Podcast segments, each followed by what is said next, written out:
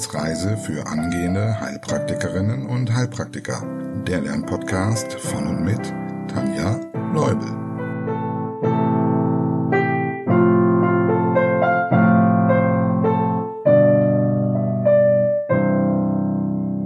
Hallo und herzlich willkommen zu Folge Nummer 67. Mit dem Pneumothorax waren wir in der letzten Folge bei den Erkrankungen der Lunge angekommen. Und damit geht es jetzt natürlich weiter. Heute steht die Gruppe der Bronchitiden auf dem Programm. Zunächst aber ein paar organisatorische Dinge. Als erstes wie immer ein riesengroßes Dankeschön an die neuen Unterstützer. Nina, Ramona, Eriola, Heiko und Christina. Ich freue mich, dass ihr nun auch in unserer Community seid. Herzlich willkommen und lieben Dank für eure Unterstützung.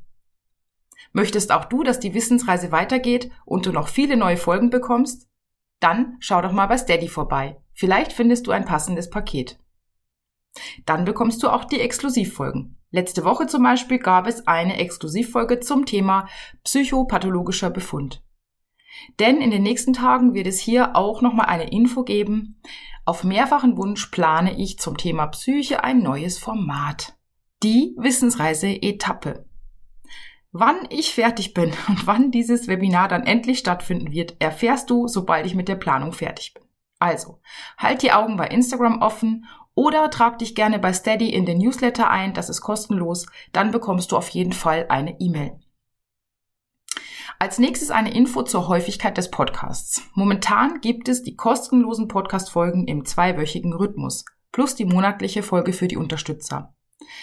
Es sind einfach so viele Coaches, die meine Unterstützung für die Prüfung brauchen, dass ich so etwas Zeit dafür abzwacken musste. Also, du weißt Bescheid, jeden zweiten Mittwoch gibt es eine neue Folge der Wissensreise. Und bevor wir starten, noch ganz kurz ein Dank an die lieben Menschen, die in letzter Zeit immer mehr Kommentare bei YouTube und Instagram hinterlassen. Ich freue mich jedes Mal total darüber, Feedback zu bekommen, denn in so einem Podcast rede ich ja jetzt erstmal an das imaginäre Gegenüber. Wenn also nicht gerade ein Monatstreffen der Unterstützer ist, dann kann das manchmal ganz schön einseitig sein. Und deshalb lieben Dank für eure vielen Nachrichten. Und nun zur Kurzwiederholung. Welche beiden Geräte zur Lungenuntersuchung fallen dir ein und was kann man damit messen?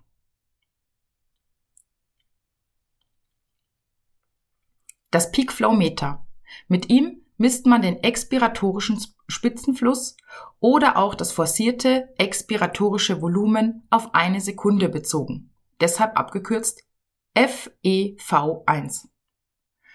Einfacher ausgedrückt, es sagt uns, wie viel Luft ich mit größter Kraft in einer Sekunde ausatmen kann.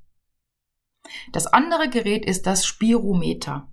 Mit diesem kann man die Atemvolumina messen also Atemzugvolumen, das expiratorische und inspiratorische Reservevolumen und die Vitalkapazität, eventuell auch noch die Atemgase.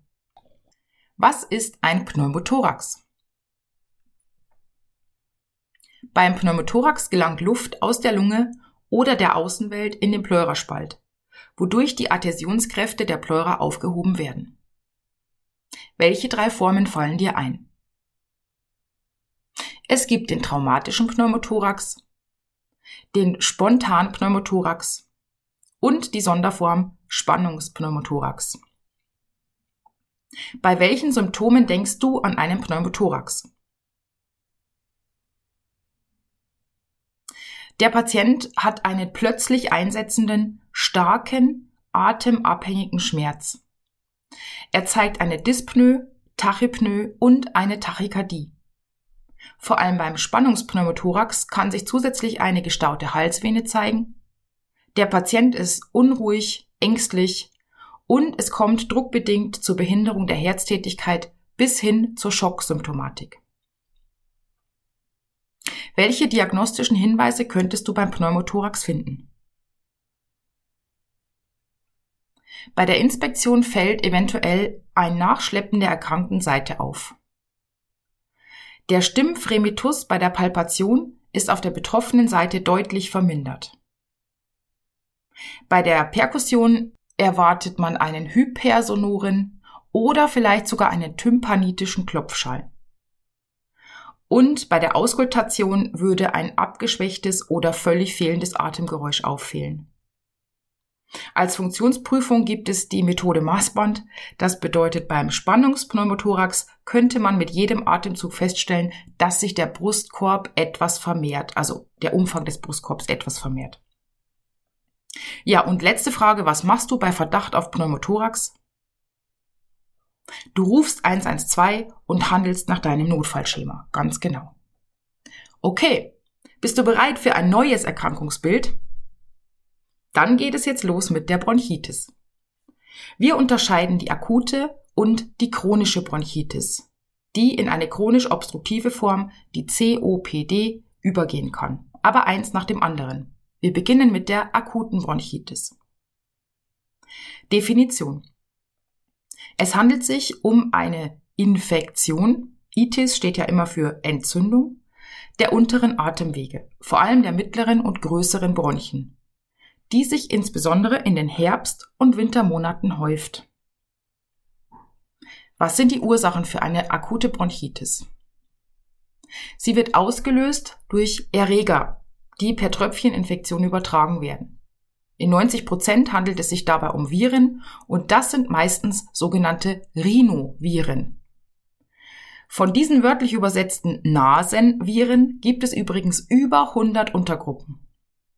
Andere Viren, die auch eine Bronchitis auslösen können, sind zum Beispiel Influenzaviren, Coronaviren und RS-Viren.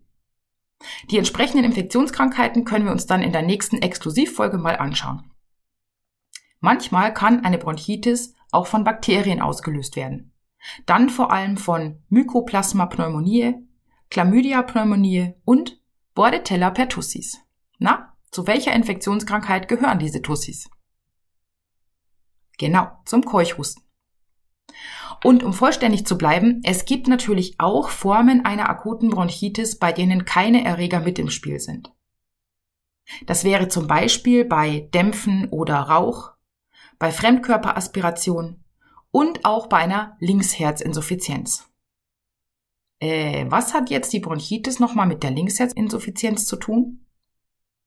Genau. Hier haben wir gelernt, es kann zur Stauungsbronchitis kommen. Okay, schauen wir uns die Symptome an. Eine viral ausgelöste Bronchitis beginnt oft mit den üblichen Erkältungssymptomen. Also sowas wie Abgeschlagenheit, möglicherweise Fieber, Kopf- und Gliederschmerzen. Und hier sind dann auch meist die oberen Atemwege mit betroffen, weil die Viren natürlich keinen Halt vor diesen oberen Atemwegen machen und ja meistens von oben reinkommen. So, das heißt, der Patient könnte auch zum Beispiel Schnupfen haben. Der Husten ist anfangs eher trocken, also so ein Reizhusten, und später dann produktiv. Man nennt einen Husten produktiv, wenn es zu Auswurf kommt, also wenn auch was mit ausgehustet wird. Und das ist hier dann meist sehr zäh, also so ein zäher Schleim. Es könnte jetzt natürlich auch die Luftröhre und oder der Kehlkopf mit betroffen sein. Das würde dann bewirken, dass es zu Halsschmerzen kommt, vielleicht zur Heiserkeit und zu retrosternalen Schmerzen. Die können aber natürlich auch durch den vielen Husten bestehen. Welche Komplikationen gibt es? Die Entzündung könnte auf die kleinen Bronchiolen übergehen. Und dann ist es ja nicht mehr weit bis zu den Alveolen bzw. bis zum übrigen Lungengewebe. Das bedeutet, die Bronchitis kann in eine Bronchopneumonie, auf Deutsch Herdpneumonie, übergehen. Wenn sich sekundär Bakterien ansiedeln, es also zur bakteriellen Superinfektion kommt, dann könnte man das an einer Veränderung des Sputums sehen, denn dann wäre es nicht mehr schleimig, sondern dann würde es Farbe annehmen, weil es nämlich dann eitrig wäre. Wie diagnostiziert man eine akute Bronchitis?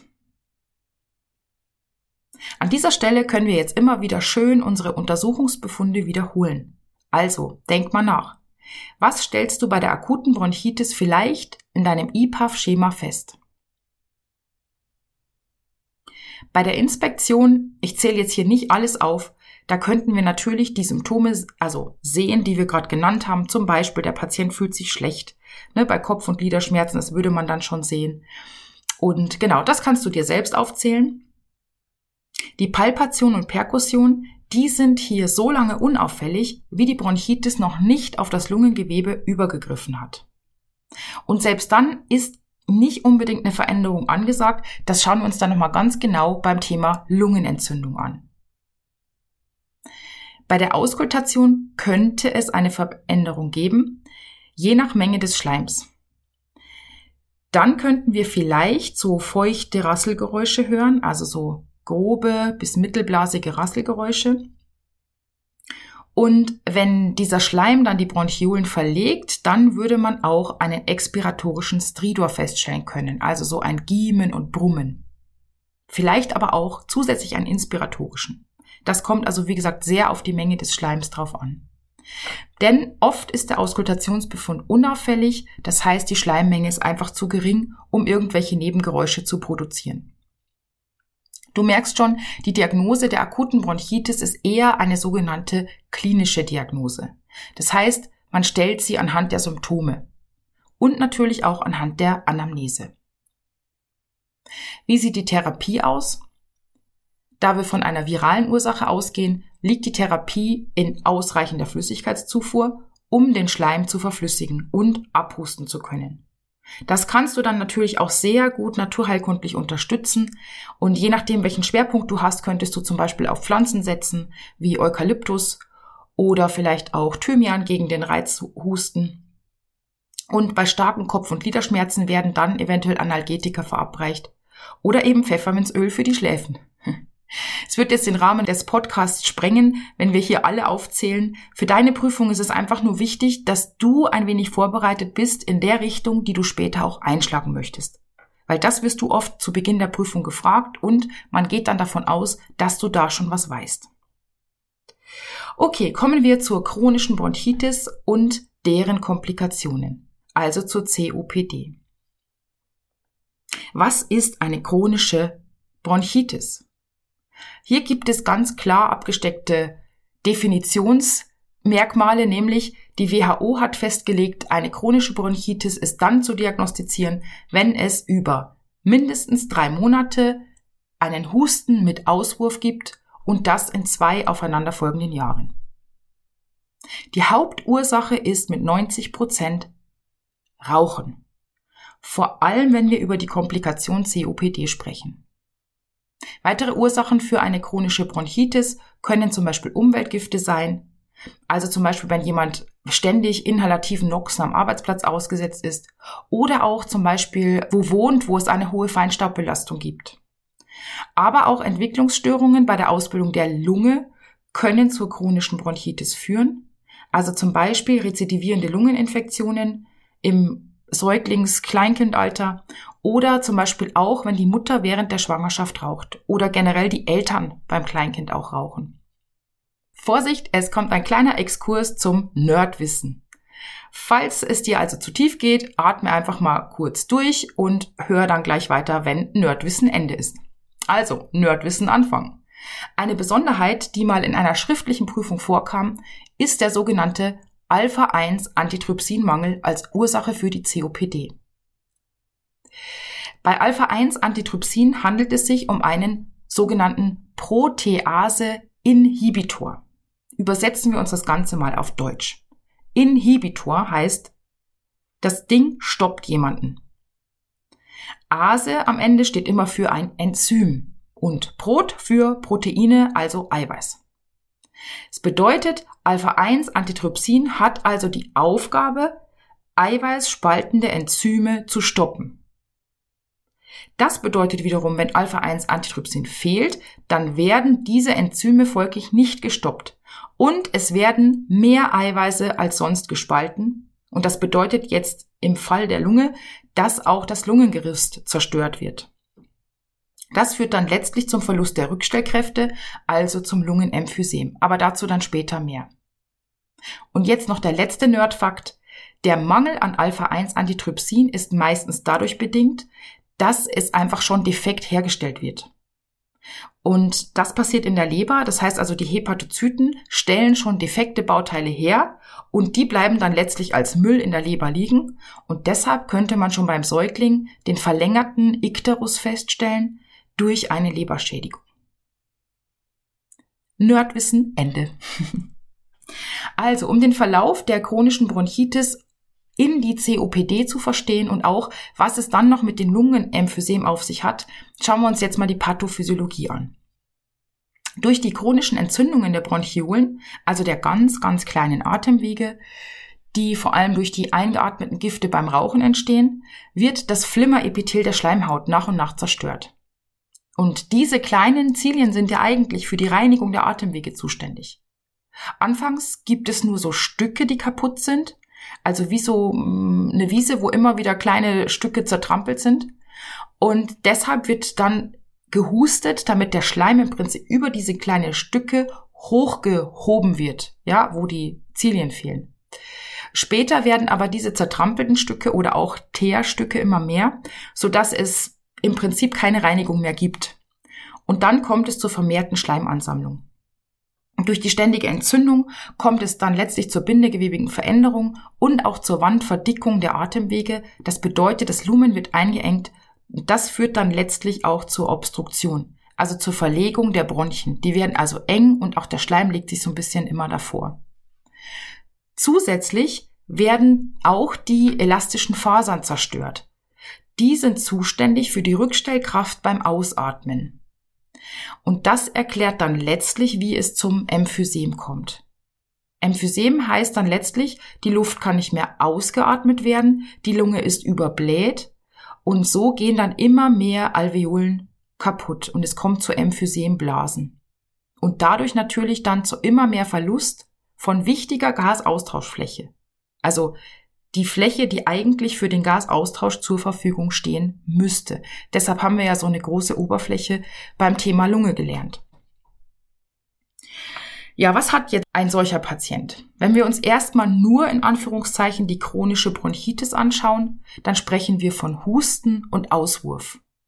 Anfangs vor allem am Morgen, also dieser typische Raucherhusten, und irgendwann kommt es auch zur zunehmenden Atemnot. Der Übergang zur COPD ist dann so ein bisschen schwierig zu finden.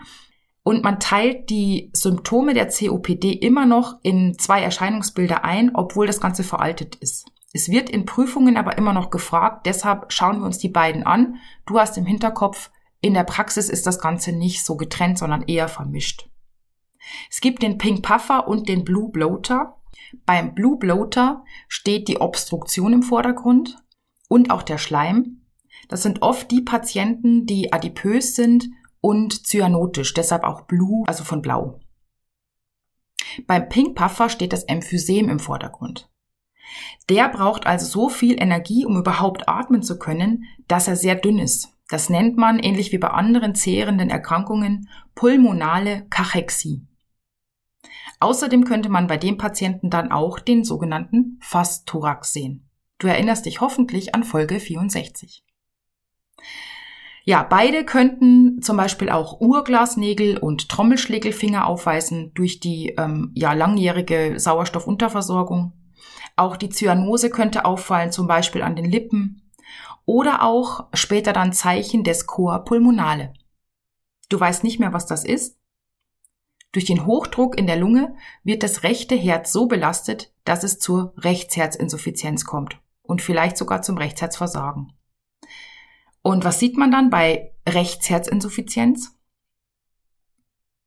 Genau, zum Beispiel Unterschenkelödeme, gestaute Halsvenen, Handrückenvenen und so weiter. Beide haben auch als Komplikation unter anderem natürlich das Bronchialkarzinom. COPD gilt übrigens, je nach Literatur, wo man guckt, als dritte bzw. vierthäufigste Todesursache weltweit. Also ganz schön viel. Wie diagnostiziert man COPD? Man misst auf jeden Fall das FEV1 mit dem Peakflowmeter und dann teilt man in vier Stadien ein. So genau, glaube ich, müssen wir das aber nicht wissen. Es kann sein, dass die Sauerstoffsättigung verändert ist, das muss aber nicht so sein. Und man sieht natürlich die Symptome des Patienten. Die Anamnese gibt wichtige Hin äh, Aufschlüsse zur Diagnose, weil es kommt ja hier drauf an, ob es zum Beispiel Noxen gibt, also vor allem das Rauchen, oder ob auch ähm, in der Kindheit es viele Infekte gab, Lungeninfekte, oder auch ob der Mensch vielleicht ein Atopiker ist, der sehr, sehr häufig mit der Lunge zu kämpfen hat. Bei der Therapie ist natürlich die wichtigste Maßnahme die Entfernung der Ursache. Das heißt in unserem Fall, in den meisten Fällen, auf jeden Fall Rauchen aufhören. An Medikamenten werden Bronchodilatatoren eingesetzt, also ähnlich wie bei Asthma, das schauen wir uns auch noch an, zum Beispiel Sympathico-Mimetika. Kannst mal überlegen, falls du fortgeschritten bist, warum die hier helfen könnten. Und manchmal werden auch Glukokortikoide verabreicht, allerdings hier bei dieser Erkrankung immer seltener. Denn man muss ja immer dran denken, COPD ist im Prinzip ab einem bestimmten Stadium, vor allem wenn das Emphysem dazugekommen ist, irreversibel. Es kann Atemphysiotherapie eingesetzt werden, um das Residualvolumen zu senken. Das bedeutet, es wäre mehr Platz da für frische Luft, wenn der Patient ein bisschen besser abatmen kann.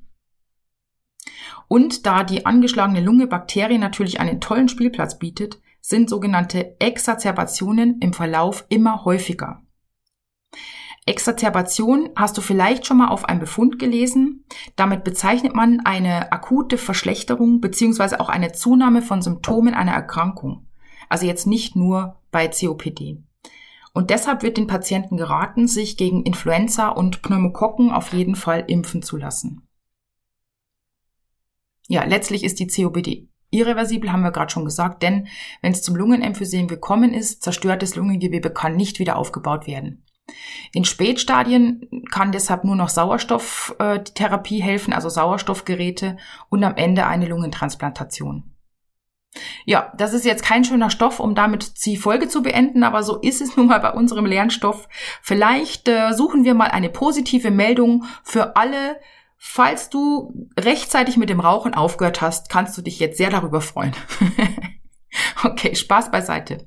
Meld dich gern bei mir, schreib mir eine E-Mail, einen Kommentar bei YouTube oder auch eine Nachricht auf Instagram, falls du noch Fragen hast oder auch falls du äh, Infos zum Psyche-Webinar haben möchtest. Du kannst auch nach einem kostenlosen Infogespräch fragen, wenn du Hilfe bei der Vorbereitung auf deine Prüfung brauchst.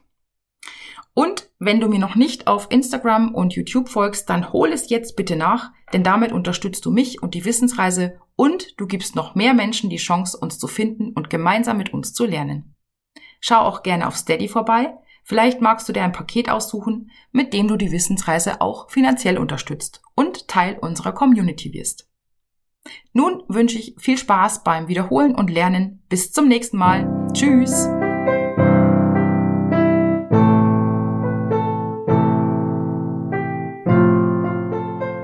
Das war eine Etappe auf der Wissensreise für angehende Heilpraktikerinnen und Heilpraktiker.